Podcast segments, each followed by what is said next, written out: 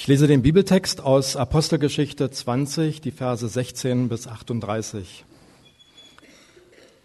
Paulus hatte beschlossen, an Ephesus vorbeizusegeln, um nicht zu viel Zeit zu verlieren. Er wollte so schnell wie möglich weiterkommen, um vielleicht schon zu Pfingsten in Jerusalem zu sein.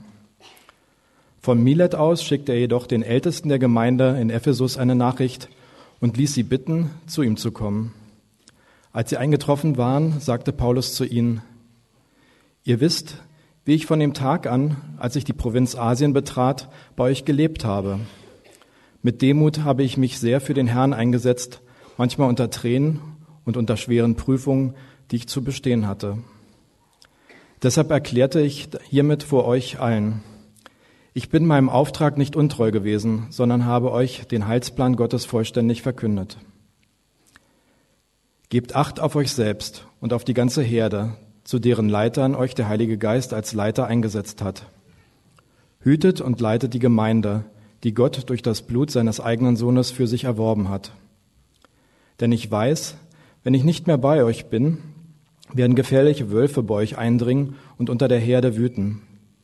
Aus euren eigenen Reihen werden Männer auftreten und mit ihren verkehrten Reden versuchen, Jünger für sich zu gewinnen. Seid also wachsam und denkt daran, dass ich drei Jahre lang Tag und Nacht jedem Einzelnen von euch den rechten Weg gewiesen habe, oft unter Tränen.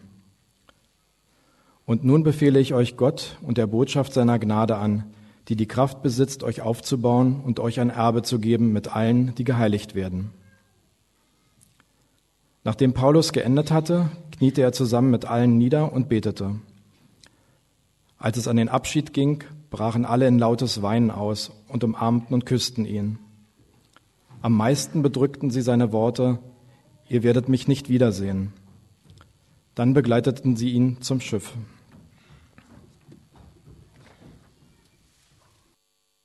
Schönen guten Morgen zusammen.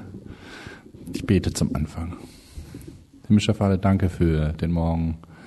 Danke für dein Wort. Danke, dass wir uns mit dir auseinandersetzen können und von dir lernen können. Und wir bitten dich darum, dass du die Dinge unterstreichst, die dir wichtig sind, dass du sie deutlich machst, dass du sie highlightest und die Dinge in unseren Ohren behältst, die, auf die du Wert legst. Amen. Machen weiter mit unserer Serie über die sogenannten Einanderstellen im Neuen Testament. Das sind ja die Stellen, in denen dieses Wort einander oder auch füreinander im Text erscheint, liebt einander, vergebt einander, akzeptiert einander, über 70 Stellen im Neuen Testament, nicht 70 Predigten. Äh, ich kann euch beruhigen, ähm, wir sind schon im zweiten Drittel der, ähm, der Predigtserie auf jeden Fall. Und wenn man diese Stellen zusammennimmt, dann bekommt man einen ziemlich guten Überblick über die Art und Weise, wie äh, christliche Gemeinschaft gedacht ist, was ihr Potenzial ist, wie sie sein könnte, auch hier bei uns beim Berlin-Projekt. Und heute haben wir eine besondere Predigt in der Serie, könnte man sagen, denn streng genommen ist unser Text keine Einanderstelle. Das griechische Wort Allelon taucht im Text gar nicht auf. Beide Seiten weinen mal, beide waren eh nicht verbunden. Paulus hatte sich um alle gekümmert und geweint dabei. Und zum Schluss ähm, sind die Gemeindeleiter weinend traurig, dass er fährt. Aber was wir trotzdem aus der Passage hören, auch wenn das Wort Allelon selbst fehlt, ist, dass hier eine besondere Art und Weise von Gemeinschaft und Verbundenheit rüberkommt. Ich glaube, das merkt man sofort. Und das ganze, diese ganze Passage steht unter einer konkreten Überschrift, nämlich unter der Frage, wie wird christliche Gemeinde geleitet? Es geht in diesem Text um die Leiter einer bestimmten Gemeinde, nicht um die Leiter einer Firma oder eines Vereins oder einer Kulturinstitution, sondern um die Leiter einer lokalen christlichen Gemeinschaft, wie auch das Berlin-Projekt ist. Und zwar ganz konkret, es ging, ging, um die Leiter der damaligen Gemeinde in Ephesus. Sie werden in Vers 17 die Ältesten der Gemeinde in Ephesus genannt. Und was damit gemeint ist in unserem Kontext, ist ein Leitungsteam einer lokalen Gemeinde, so würden wir das hier bezeichnen, die Leiter, ein Leitungsteam. Und was wir dann hier haben, ist eine ziemlich dramatische Abschiedsrede des Apostel Paulus an diese Gemeindeleiter. Sein Vermächtnis sozusagen. Das Treffen fand in Milet statt, einer Stadt, die heute Barat heißt und ganz im Westen der Türkei am Mittelmeer liegt. Und ein interessanter Fun Fact am Rande, das ziemlich beeindruckende Eingangstor zum Marktplatz dieser Stadt Milet kann man heute im Pergamon Museum sich anschauen, nicht weit weg von hier. Also wenn ihr mal einen Ort sehen wollt, durch den auch der Apostel Paulus gegangen ist, dann müsst ihr nur zur Museumsinsel fahren. Ähm, jedenfalls ist es das letzte Treffen von Paulus mit diesen Gemeindeleitern. Sie kannten sich gut. Paulus hatte die Ältesten eingesetzt. Äh, er hatte ihre Gemeinde gegründet. Und ähm, ja, hier mit diesen letzten Worten fasst er dann eben den Kern dessen zusammen, was es heißt, so ein Gemeindeleiter zu sein oder so ein Team zu sein. Ein besonderes Gebilde zu leiten, wo Menschen auf der Basis von Jesus Christus zusammenkommen. Und das ist jetzt natürlich interessant für uns, da Mäuschen zu spielen und genau hinzuhören. Und um das zu ermöglichen, möchte ich den Text einfach mit euch durchgehen und euch einige Dinge dazu sagen, wie ich als Pastor, wie wir auch als Gemeindeleitung und Älteste den Text sehen, was wir rauslesen und wie wir das versuchen heute und hier umzusetzen. Auf der Rückseite des Programmhefts seht ihr ja eine Liste mit den Leuten, die im aktuellen Gemeindeleitungsteam des Berlin-Projektes sitzen.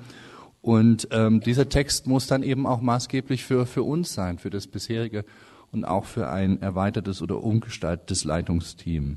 Und der Grund, warum wir das natürlich gerade an dieser Stelle, gerade heute besprechen, nicht erst in drei Wochen, ist, dass wir am Mittwoch unser nächstes Kerntreffen haben, wo es auch um diese Frage gehen wird, in unseren Gesprächen, Diskussionen, Entscheidungen über die nächste Erweiterung oder die nächste Umgestaltung unseres Gemeindeleitungsteams.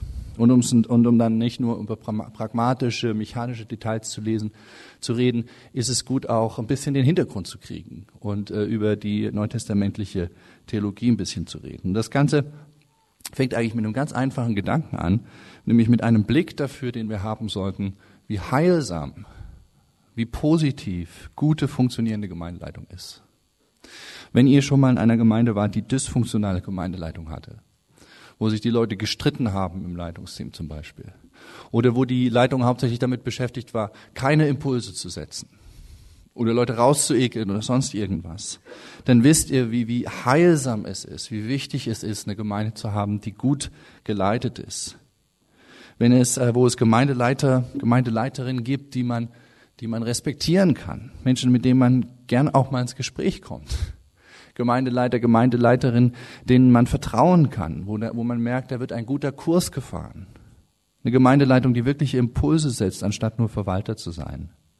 Das ist so wichtig für eine gesunde Gemeinde und wir denken, glaube ich, oft, dass das schon irgendwie klappen wird.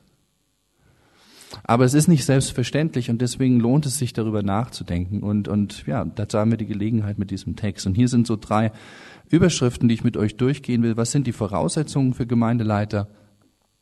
Ähm, was macht eine Gemeindeleitung ganz grob?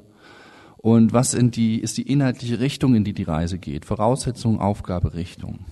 Bleiben wir mal bei der Voraussetzung. Paulus Vermächtnis an, die, an das Leitungsteam startet mit den Worten, Vers 28, gebt Acht auf euch selbst und auf die ganze Herde. Also die Gemeinde in Ephesus, für die sie Verantwortung tragen. Gebt Acht auf euch selbst und auf die ganze Gemeinde. Und er sagt uns sofort etwas darüber, was das für Menschen sein sollen, die eine ganze Gemeinde leiten, leiten, was sie auszeichnen soll. Nämlich, es sollen Menschen sein, die diese zwei Dinge tun, die als erstes auf sich selbst Acht geben und ihren eigenen Lebenswandel und die als zweites in der Lage sind, Acht zu geben auf andere. Ja, diese zwei Dinge. Und das Interessante ist, dass sich das genau deckt mit dem, was wir an anderer Stelle im Neuen Testament über die Voraussetzungen für Gemeindeleiter lesen, nämlich ganz prominent in 1 Timotheus 3. Dort schreibt Paulus, ich lese euch das mal vor, ein Ältester, ein Gemeindeleiter soll ohne Tadel sein. Nüchtern, besonnen, von würdiger Haltung, gastfreundlich, kein Trinker, nicht streitsüchtig, sondern rücksichtsvoll. Das sind jetzt nur mal ein paar Eigenschaften aus der Liste in 1 Timotheus 3, äh, die dort ein bisschen länger ist, aber es beginnt eben mit diesem Gedanken, es soll ohne Tadel sein. Und auch da merkt man, es geht um Menschen, die wirklich auf sich selbst aufpassen und Acht geben, die sich mit sich selbst beschäftigt haben und, und bereits als Charaktere ge gewachsen sind. Menschen, die auf sich Acht haben im Licht der Bibel. Und dann fügt Paulus dort in 1 Timotheus 3 noch ein zweites Kriterium dazu. Nämlich er schreibt wörtlich, sie sollen ihrem eigenen Hauswesen gut vorstehen können. Man könnte auch einfach sagen, sie sollen ihre privaten und familiären Angelegenheiten gut geregelt bekommen. Denn, so schreibt Paulus, wenn jemand noch nicht mal seinen eigenen Haushalt, seinen eigenen Lebensrhythmus, seine Lebenswelt geregelt bekommt und da überfordert ist, wie soll er eine komplexe Gemeinde leiten können? Und das ist genau der gleiche Gedanke, der eben auch hier in Vers 28 vorkommt, in vereinfachter Form. Gebt Acht auf euch selbst und dann auf die ganze Gemeinde. Nur wenn ich auf mich selbst acht geben kann, kann ich auch auf andere Acht geben. Nur wenn ich, wenn ich selbst geregelt kriege, mein Leben auch nach Gottes Willen zu gestalten, kann ich auch eine Gemeinde in diese Richtung gestalten. Also wir sind immer noch bei diesem Satz von, bei diesem ersten Satz von Vers 28, was für Menschen eben gesucht sind, was die so ausmachen soll, Gemeindeleiter. Menschen, die eine Gewohnheit haben des Achts auf sich und dann auch in der Lage sind, anderen zu helfen. Und auch die Reihenfolge dieser beiden Aspekte ist an dieser Stelle ganz interessant. Es heißt eben nicht, gebt Acht auf die ganze Gemeinde und dann auch noch irgendwie auf euch selbst, sondern die Reihenfolge, es beginnt eben mit erstmal sich selbst irgendwie geordnet und geregelt zu haben. Das erinnert mich an diese Sicherheitserklärung im Flugzeug, die man immer am Anfang des Fluges sich anschauen muss, dieser kurze Film mit den Safety Instructions und dann kommt immer diese Stelle, die mir irgendwie ins Auge sticht, wo nämlich die Sauerstoffmasken aus der Decke fallen. Und dann kommt der komische Moment, denn man sieht, wie die Mutter da neben dem Kind sitzt und sich mitten im Qualm als erstes selbst die Maske aufsetzt. Und der normale Impuls wäre doch auf jeden Fall, dass man, geht mir irgendwie immer gegen den Strich, dass er als erstes greift und dem Kind die Maske aufsetzt. Aber der Film besteht immer darauf, dass man erst selbst die Sauerstoffmaske aufsetzt, before helping others around you. Bevor man den Leuten um sich herum helfen soll. Und was, was komisch scheint, macht natürlich viel Sinn, denn nur wenn ich selbst versorgt bin, wenn ich selbst atmen kann, nur dann kann ich wirklich eine Hilfe sein für andere Leute. Ohne das kann es passieren, dass ich selbst aus dem Latschen kippe, während ich jemandem anderen da mit dem Sauerstoff helfen möchte. Ein Leiter einer ganzen Gemeinde soll das gelernt haben. Und erst dann ist er auch in der Lage, die anderen zu, anzuleiten. Und das bringt noch eine ganz andere interessante Feststellung auf den Plan. Nämlich, wenn es solche Kriterien gibt, solche Voraussetzungen für Älteste, dann bedeutet das auch, dass nicht jeder diese Aufgabe eines Gemeindeleiters, einer Gemeindeleiterin übernehmen kann. Ja, wozu sind Kriterienlisten wie in 1 Timotheus 3 da, wenn nicht dazu, um aus der Menge von uns die auszusuchen, die potenziell in der, Leit in der Lage sind, ähm, eine Gemeindeleitung auszuführen. Und an dieser Stelle, und das ist interessant, weil das bedeutet, dass, dass diese Kriterien, das ist keine moderne Erfindung von irgendeiner übervorsichtigen äh, Gemeinde Oberleitung, sondern es ist ein neutestamentliches Phänomen. Und auch das bringt uns noch zu einem anderen interessanten Beobachtung an dieser Stelle, nämlich worum es eigentlich in diesen Kriterienlisten geht. Ja, sie bezeichnen sich nämlich nicht, beziehen sich nicht als erstes auf besondere Skills oder Leitungsaufgaben, äh, Leitungsbefähigung, Leitungsbegabung.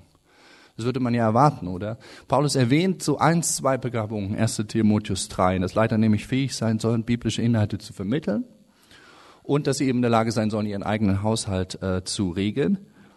Aber es ist keine Liste mit Begabungen, die irgendwie am Ende eines Gabentestes ausgespuckt wird. Ja, und was auch interessant ist, es ist auch keine Liste, in der es um besonderes Charisma geht um die Fähigkeit, eine Bühne zu füllen oder Leute mitzureißen oder sowas. Nirgendwo steht, dass der Leiter eine faszinierende Ausstrahlung braucht. Stellt sich die Frage, wenn es das nicht ist, weder Skills noch Charisma, was, was dann? Und die Antwort ist, worum es in der Liste zentral geht, ist Integrität. Eine persönliche Integrität von potenziellen Leitern. Der Großteil äh, der Kriterien beschreibt Charakter charakterliche Verlässlichkeit, dass ein Mensch tut, was er sagt und in seiner Funktion als Leiter genauer gesagt, dass er das tut, was die Bibel sagt. Zumindest entsprechend seinem Verständnis von dem, was die Bibel sagt. Es geht um Glaubwürdigkeit in seinem Verhalten, in seinem Charakter. Und die Frage ist jetzt natürlich, warum ist das so? Ja, warum braucht die Kirchenleitung nicht eine lange Liste mit Skills, die man schon gelernt hat? Das ist doch ein sehr komplexer Organismus. Warum ist das ein Nebenschauplatz? Und die Antwort ist, weil man den Leitern einer Kirche vertrauen muss. Weil, weil ihr euren Gemeindeleitern vertrauen können müsst, können sollt. Nicht als Zwang, sondern als etwas, was von alleine eben entstehen soll. Jeder von uns investiert in der Gemeinde Herzblut, Offenheit, Vertrauen, viel Persönliches, Geld, Arbeitszeit, ist persönlich involviert und deswegen soll man Leiter vertrauen können, den Laden zusammenhalten. Man soll sich auf ihren Charakter wenigstens grundsätzlich verlassen können. Das heißt nicht, dass ein Leiter nicht auch mal ein Trottel ist oder irgendwas total in den Sand setzt, aber es das heißt, dass es da wenigstens eine Art von, von, von Grundvertrauen gibt. Jetzt sagt der eine oder andere vielleicht, es ist aber ganz schön hoher Anspruch an diese paar Leiter der ganzen Gemeinde. Bedeutet das Gnade für alle anderen, aber für die Leiter nicht? Alle anderen können wir vergeben, aber, aber denen, denen nicht. Das klingt sehr nach Stress. Aber die Antwort ist, es soll nicht bedrückend sein in diesem Sinne. Ja, persönliche Integrität beginnt nach dem Neuen Testament nicht mit dem Moment der Fehlerlosigkeit. Im Gegenteil, Fehlerlosigkeit wird im Neuen Testament sogar kritisch gesehen. Es wird nämlich gesagt, es gibt sie gar nicht, bei keinem von euch. Sondern persönliche Integrität beginnt im Neuen Testament damit, mit sich selbst gnädig zu sein und daraus voranzukommen, von Gnade ergriffen zu werden und dadurch Veränderungen zu erleben. Persönliche Integrität beginnt im Neuen Testament damit, an meinen Fehlern nicht irre zu werden und mich auch nicht von diesen Stimmen, was ich alles falsch gemacht habe, definieren zu lassen für die Zukunft, sondern Gottes Identität zu hören und mich dadurch definieren zu lassen für eine neue Zukunft, für einen heilsamen Weg. Es ist so, wie der Apostel selbst an einer Stelle auf den Punkt gebracht hat, in Philippa 3, einer meiner Lieblingsstelle, da sagt der Brüder, ich bitte mir nicht ein, dass ich schon alles erreicht hätte. Selbst der Apostel sagt das. Ich bitte mir nicht ein, dass ich vollkommen wäre. Aber ich lasse hinter mir, jage nach dem, was vor mir ist, um das zu ergreifen. Warum? Weil ich weiß, dass ich ergriffen worden bin von Christus. Wenn ich das weiß, dann kann ich nach neuen Dingen greifen. Und das ist auch die Identität, die Gemeindeleiter prägen soll. Die sollen Vorbilder darin sein. Das ist eine ganz interessante Kategorie. Weil da kommt beides zusammen. Dieses charakterliche äh, Vorbild mit den Taten, aber auch die Art und Weise, wie ich mit, mit Fehlern, mit Schwierigkeiten, mit biografischen ja, Löchern in meiner, in meiner Geschichte auch umgehen kann. Kommen wir zum zweiten Punkt nicht nur die Voraussetzungen, sondern jetzt, was macht Gemeindeleitung eigentlich? Ja, was, was in, zumindest in der gesunden Gemeinde. Was ist so, sind so die zentralen Aufgaben? Was bedeutet es zu leiten in einer Kirche? Und als erstes bedeutet es hinzuleiten oder hinzuführen, könnte man auch sagen, zu einem bestimmten Ziel. Zu einem Ziel, wo man heute noch nicht ist, zum, zum Erreichen einer Vision, die, die, die, die heute noch ein Traum ist, statt Wirklichkeit. Hier in Vers 28 taucht ja das Bild von der Herde und von Hirten auf. Und einmal zu viel das Wort Leiter, habt ihr schon gesehen. ähm, aber hier taucht dieses Bild von dem äh, Wort Hirten auf, Herde und Hirten. Und wenn ich mir so diese Szene hier in Deutschland vorstelle, auf irgendwelchen kitschigen Plakaten oder so, dann denke ich an etwas sehr Stationäres, an eine ruhige Szene, wo eine Herde, irgend, Herde irgendwo grast und der Hirte passt so auf, dass das da, ja, dass das im Großen und Ganzen da so bleibt. Aber, weil wir dieses Wort, äh, aber dieses Wort ist äh, ein Wort, was uns, glaube ich, auch oft in diesem Sinne in äh, der christlichen Szene begegnet, als Hirtendienst. Und die Assoziation ist da auch oft so, als ob es nur darum geht, eine Gruppe stationär zu betreuen. Aber das Wort hüten, das Standardwort im Griechischen für die Tätigkeit des Hirten, trägt eine andere Konnotation eigentlich. Denn ihr müsst euch vorstellen, im mediterranen Raum in Israel war nicht alles grün und überall voller Nahrung, sondern im Gegenteil, Gras und Weiden waren rar. Da gab es dort mal eine Fläche mit ein bisschen Gras, dann gab es da hinten noch mal eine Fläche mit ein bisschen Gras und dann vielleicht hinterm Hügel noch mal eine kleine andere. Und das bedeutet, die Herde war ständig in der Bewegung und musste ständig zum nächsten, zur nächsten Weide kommen oder zur nächsten Tränke kommen. Und wenn man, wenn man dort eine Weile gewesen war, dann vielleicht schon auch wieder zur nächsten. Und der Hirte war derjenige, der das bereits fest in den Blick genommen hatte der wusste, wo die Reise hingeht und eine Vorstellung davon hat. Also die Aufgabe des Hirten war es, das Ziel im Auge zu behalten. Das ist das nächste Stück Gras, wo es hingehen sollte. Auch wenn der Weg dahin schwierig sein würde, diese Herde zusammenzuhalten, so dass man dort ankommen kann. Deswegen bedeutet das Wort hüten ganz zentral, eine Herde zur nächsten Weide zu führen und nicht einfach nur irgendwie ein bisschen zu sorgen, dass alles da auf dem Fleckchen ganz gut läuft. Die zentrale Frage von Leitung ist damit, wohin? Zu leiten ohne eine klare Vorstellung von einem Wohin ist nicht leiten im engeren Sinne, zumindest nicht führen. Leiten ohne ein Wohin ist eigentlich verwalten. Und das ist auch okay. Brauchen, man braucht verwalten für bestimmte Dinge, aber für eine neutestamentliche Gemeinde, die unter diesem Bild des Hirten lebt, ist ein, ist ein, ist Leiten gebunden an eine Vision, die man erreichen möchte, an ein Ziel, auf das man zusteuert. Und das ist der Grund, warum die gute Nachricht Bibel hier das Wort leiten zusätzlich einfügt, neben das Wort hüten. Ja, steht eigentlich nicht im Text, eigentlich steht nur im Text, ähm, hütet die Gemeinde, nicht hütet und leitet die Gemeinde. Aber die haben das zusätzlich eingefügt, weil dieses Wort hüten für uns zu einseitig ist, so wie wir das verstehen und da dieser andere Aspekt nicht deutlich wird. Und nebenbei gemerkt, ich fand das äh, eine interessante Lektion, nicht nur für den Gemeindekontext, sondern auch für eine Firma zum Beispiel. Ja, wenn, wenn ich, wenn, wenn du nicht als der Chef deiner Firma oder als deines kleinen Geschäftes weißt, was, was dein Ziel ist, dann hast du deine Firma kaum eigentlich wirklich in der Hand. Dann verwaltest du nur den Status quo. Oder auch ein gutes Bild für Beziehungen. Ja, auch da kann man die Frage stellen, wohin eigentlich? Was ist mein Traum für unsere Beziehung, für unsere Ehe? Was ist unser Traum?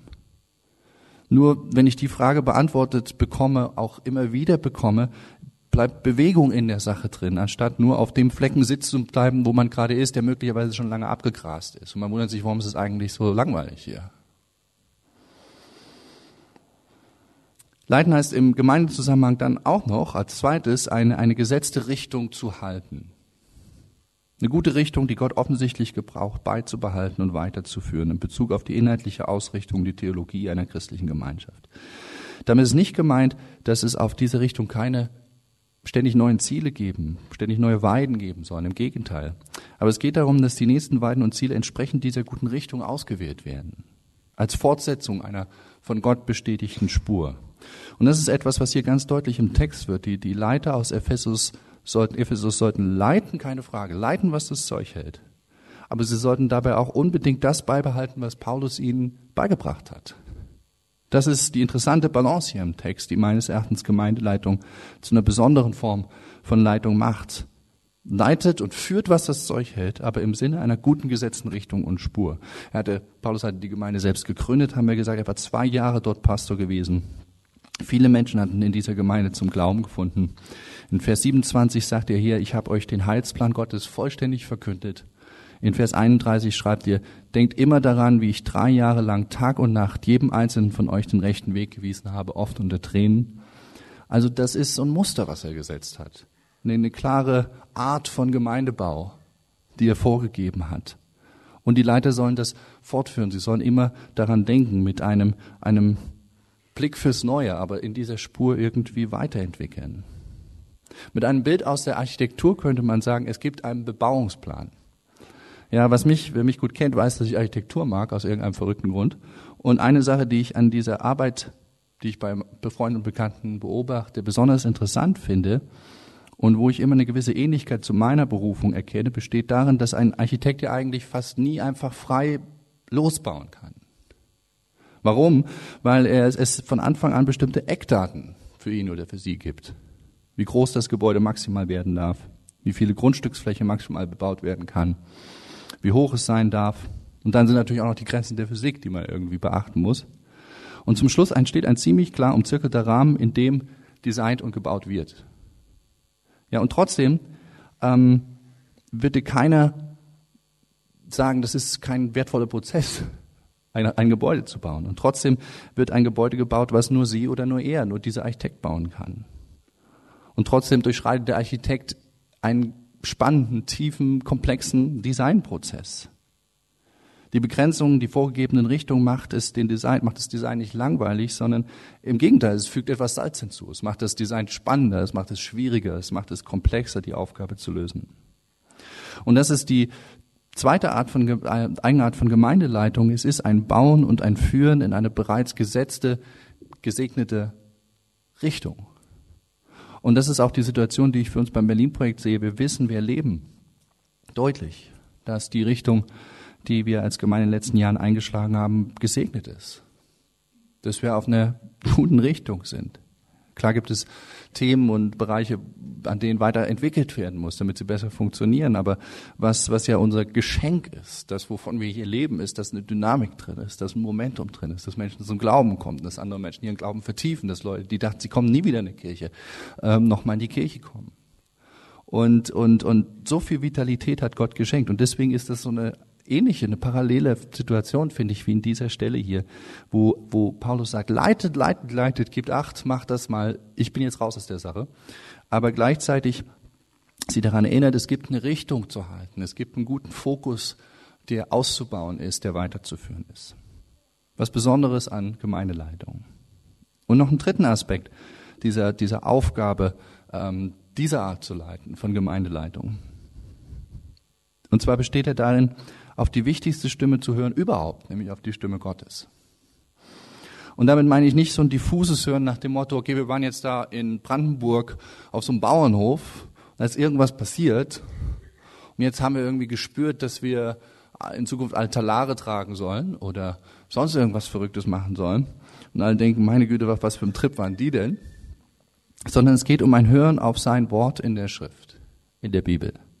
Eine Kirche ist eine Gemeinschaft, die auf diesem Buch aufgebaut ist und auf Erfahrungen, die Menschen mit dem Gott dieses Buches machen. Wenn eine Kirche anfängt, sich von diesem Buch zu lösen, dann mag sie immer noch eine tolle und eine nette Gemeinschaft sein. Vielleicht, vielleicht auch nicht. Aber fest steht, dann wird sie immer weniger zur Kirche, zur christlichen Kirche, zur Gemeinde Jesu, denn das, denn die ist gebunden an dieses Buch. Das ist nicht wie bei Saturn und Mediamarkt. Wir haben nur eine Quelle. Ja, wenn wir da nicht weiterkommen, gehen wir die Straße rüber und gehen zum anderen Supermarkt. Es ist nicht so beim, bei unserer Natur des, des, des, des Ganzen. Es gibt einen Grund, warum wir nicht über Grimms Märchen predigen, auch nicht über ähm, die Bhagavad Gita, obwohl in solchen Texten offensichtlich auch äh, gute Aussagen drinne stehen. Aber es gibt einen Grund, warum wir stattdessen über die Bibel, über das lebendige Wort Gottes predigen, weil das eben christliche Kirche ausmacht. Und, und die anderen Sachen gibt es an anderer Stelle äh, sowieso zehnmal besser. Aber das ist das, was wir sind. Und deswegen muss eine Gemeindeleitung wenigstens ihre inhaltlichen Entscheidungen immer irgendwie aus diesem lebendigen Buch her begründen können. Nicht nur pragmatisch erklären können, nicht nur irgendwie allgemein, sondern was ihr erwarten könnt von der Leitung ist, sag mir mal, wo ich das auch mal in der Bibel sehen kann oder wie ich meine, wenn ich es anders bisher gesehen habe, wenigstens deine Position verstehen kann. Und wenn das nicht der Fall ist, dann kann man als, immer, als Gemeinde immer faul schreien, weil dann stimmt irgendwas nicht. Und eine zentrale Art und Weise, wie dieser Gedanke von Paulus hier in dem Text ausgedrückt wird, fängt auch in Vers 28 an. Denn Paulus sagt hier, Leute, es war der Heilige Geist, der euch als Älteste eingesetzt hat. Und es ist Gottes Gemeinde, des Vaters Gemeinde. Und es ist, und sie ist erkauft mit dem Blut seines Sohnes, Jesus Christus. Innerhalb eines klitzekleinen Verses. Vers 28 gelingt es Paulus, alle drei Aspekte des trinitarischen Gottes unterzubringen. Die ganze Trinität, Vater, Sohn und Heiliger Geist. Und es ist kein Zufall, sondern es ist ein Paukenschlag, mit dem Paulus eine Sache ganz klar machen wollte, nämlich diese Gemeinde gehört nicht euch. Sie gehört überhaupt keinem Menschen. Sie gehört Gott. Und das ist in, in zweierlei Hinsicht ein Paukenschlag. Zum einen ist es ein Paukenschlag für mich als Leiter und für den Leitungs, für das Leitungsteam, für jeden Leiter. Ja, ich kann hier nicht machen, was ich will. Selbst als Gemeindegründer, ich kann nicht machen, was ich will. Ich kann leiten und gestalten, aber ich muss immer wieder loslassen, das, was ich gestalte. Ich bin nicht der Hauptmieter. Ich bin auch nicht der Eigentümer. Ich bin auch nur zu Gast in dem, was geworden ist. Und zum anderen ist es ein Paukenschlag für die Gemeinde, für euch alle. Denn was das bedeutet ist, diese Gemeinde gehört auch nicht euch. Ja, sie gehört nicht der Herde. Sie gehört nicht der Gemeinde. Und das bedeutet ganz praktisch gesprochen, die Gemeinde wird nicht per bloßen einzig und allein durch Mehrheiten geleitet. Mehrheitenabstimmungen spielen immer eine zentrale Rolle, würde ich sagen, müssen äh, eingebaut werden in die Gemeindekonstruktion. Aber eine Gemeinde wird nicht durch Mehrheiten entschieden, denn sie gehört nicht der Mehrheit, sie gehört nicht der Herde. Und das ist ein ziemlicher Schock, weil wir das so stark verinnerlicht haben aus dem staatlichen und aus dem demokratischen politischen Leben heraus. Die Macht geht vom Volke aus, nicht wahr? Und wir lieben das. Aber nicht in einer christlichen Gemeinde. Da geht die Macht von Gott aus. Wir sind alle zusammen sein Eigentum. Und das wird hier im Text auch äh, direkt ganz praktisch in Vers 29 und folgende. Paulus gebraucht da dieses Bild von Wölfen, Lehrern, charismatischen Leuten, die, die unüberhörbar in der Gemeinde sind, die, die verkehrte, das ist Paulus Wort, die verkehrte, verkehrte Ansichten verbreiten. Und auf einmal ist dann vielleicht sogar die ganze Gemeinde auf diesem Zug aufgesprungen. Was dann?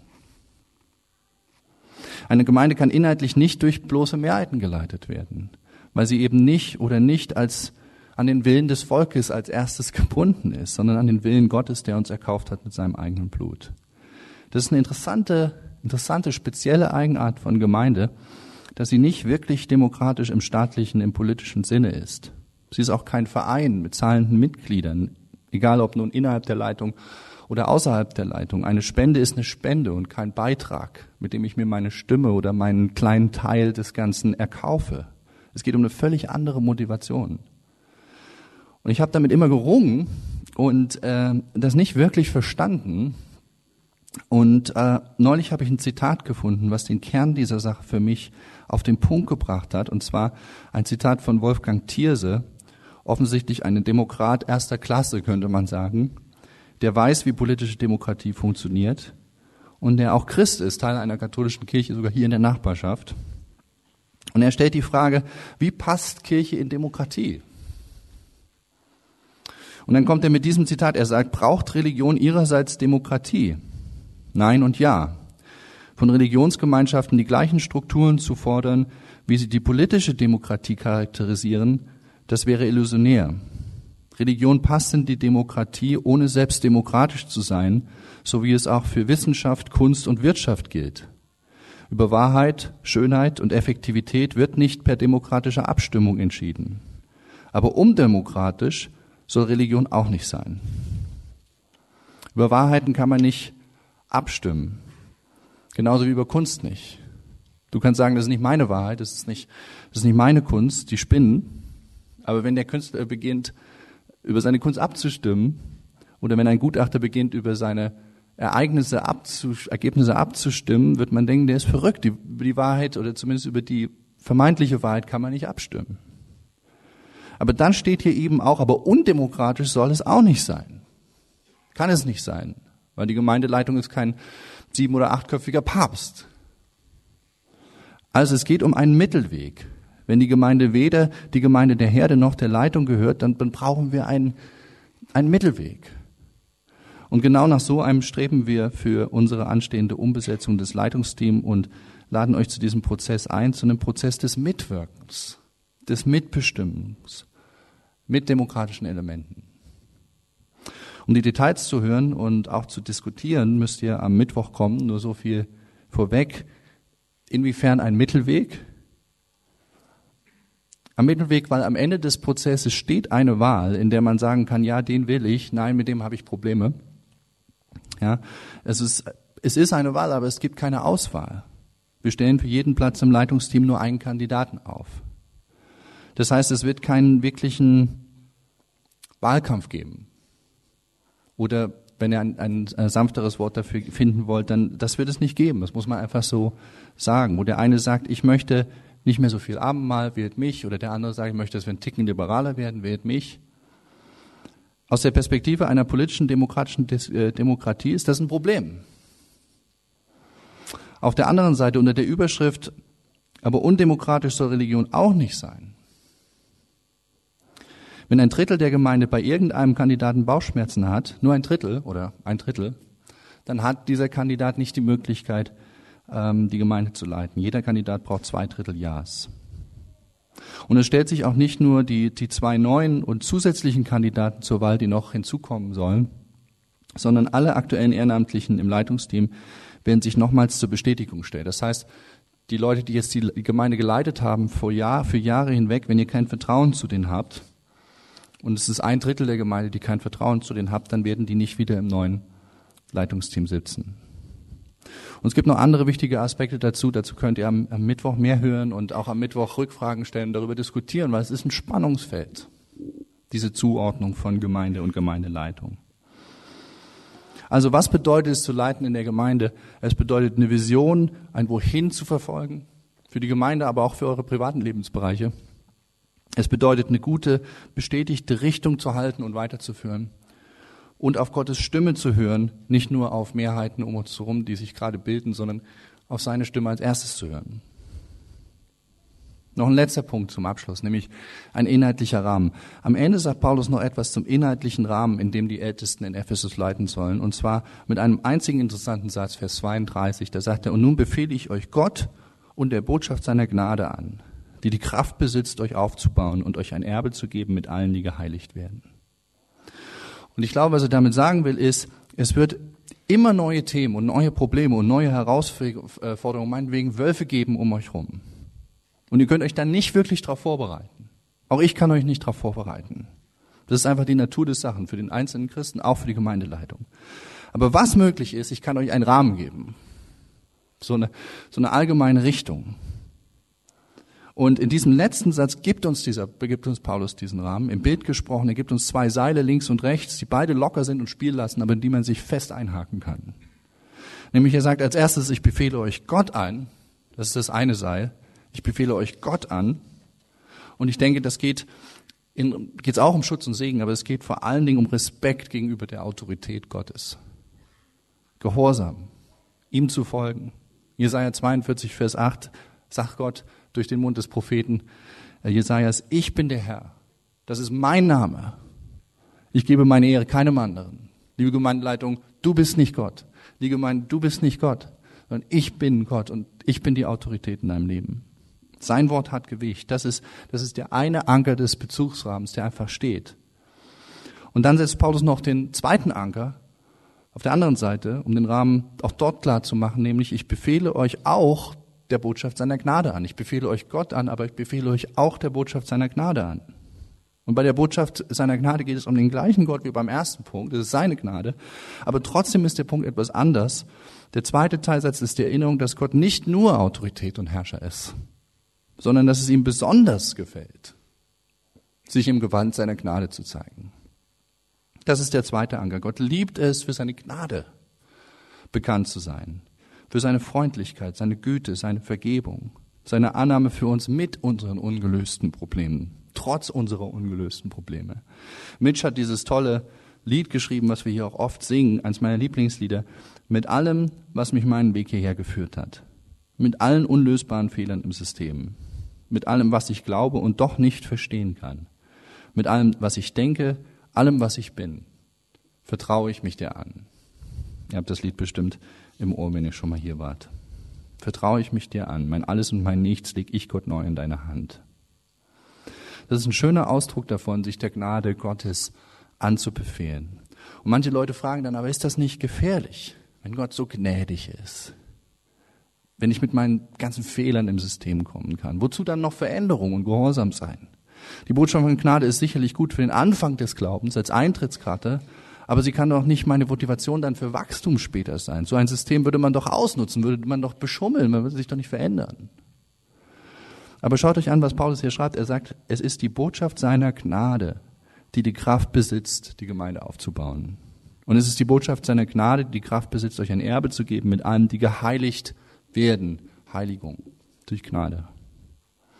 Durch Gnade, wie Paulus sagt, nicht durch Angst, nicht durch Druck, nicht durch Wehwen, sondern dadurch, dass, dass seine Gnade unser Herz erwärmt, durchbohrt und dadurch Veränderung geschieht. Aber bedeutet das nicht, dass jeder das System beschummelt? Ein System bestimmt. Aber nicht ein Gott, nicht eine Person, mit der ich in einer Liebesbeziehung verbunden bin und die durch völlig andere Dynamiken gekennzeichnet ist. Paulus sagt mit diesem Vers zu dieser Gemeindeleitung, das sind die Anker. Mein letzter Satz, das sagt er, das, sind, das ist der Rahmen, den ihr halten sollt. Die Probleme werden verschieden sein, ihr könnt euch nicht vorbereiten. Aber was ihr könnt, diesen beiden Ankern könnt ihr folgen. Ja, auf der einen Seite Respekt vor Gott und auf der anderen Seite die Botschaft seiner Gnade ist das, was alles möglich macht, was rettet und transformiert. Und dann wird euch das Erbe zuteil. Und mit diesem Wort Erbe ist Paulus zum Schluss nochmal so ein richtiger positiver Überleiter, Oberleiter für diese Ältesten in der Gemeinde. Denn was ist Erbe, wenn nicht die Vision, die man noch nicht erreicht hat oder die man gerade erst spürt? Das Geld vom Vater, wo man jetzt vielleicht sogar schon mal was davon haben kann, aber was eigentlich erst in Zukunft kommt. Es ist eine große Vision, mit der er uns entlässt. Und wenn ihr fragt, was ist dieses Erbe, um es kurz auf den Punkt zu bringen, lest mit mir dieses Zitat vorne im Programm F von Augustinus, ungefähr 400 nach Christus geschrieben, einer der wichtigsten Kirchenväter. Und er beschreibt ein Erbe, was jetzt beginnt, was wir jetzt schon haben, aber was in voller Fülle erst in der Zukunft kommt. Und er schreibt, was aber liebe ich, wenn ich dich liebe, mein Gott? Nicht das Aussehen eines Körpers und nicht die Anmut eines Lebensalters, Nicht den Glanz des Lichtes, der diesen leiblichen Augen so lieb ist. Nicht die süßen Melodien vielfältiger Gesänge. Nicht den lockenden Duft von Blüten, Salbölen und Gewürzen. Nicht Manna und nicht Honig, nicht Körperteile, die sich zur Umarmung anbieten. Nichts von all dem liebe ich, wenn ich dich liebe. Und doch liebe ich eine Art von Licht, von Stimme, von Wohlgeruch, von Speise und von Umarmung, wenn ich dich liebe. Denn du bist das Licht, die Stimme, der Wohlgeruch, die Speise und die Umarmung meines inneren Menschen. Dort drin, in meiner Seele, strahlt ein Licht, das keine Welt fassen, dort klingen Melodien, die keine Zeit verschlingt, dort duften Wohlgerüche, die kein Wind verweht, dort schmecken Speisen, von denen keine Sattheit satt wird. Dort lacht ein Glück vereinter Liebe, dem ein Überdruss nicht folgt.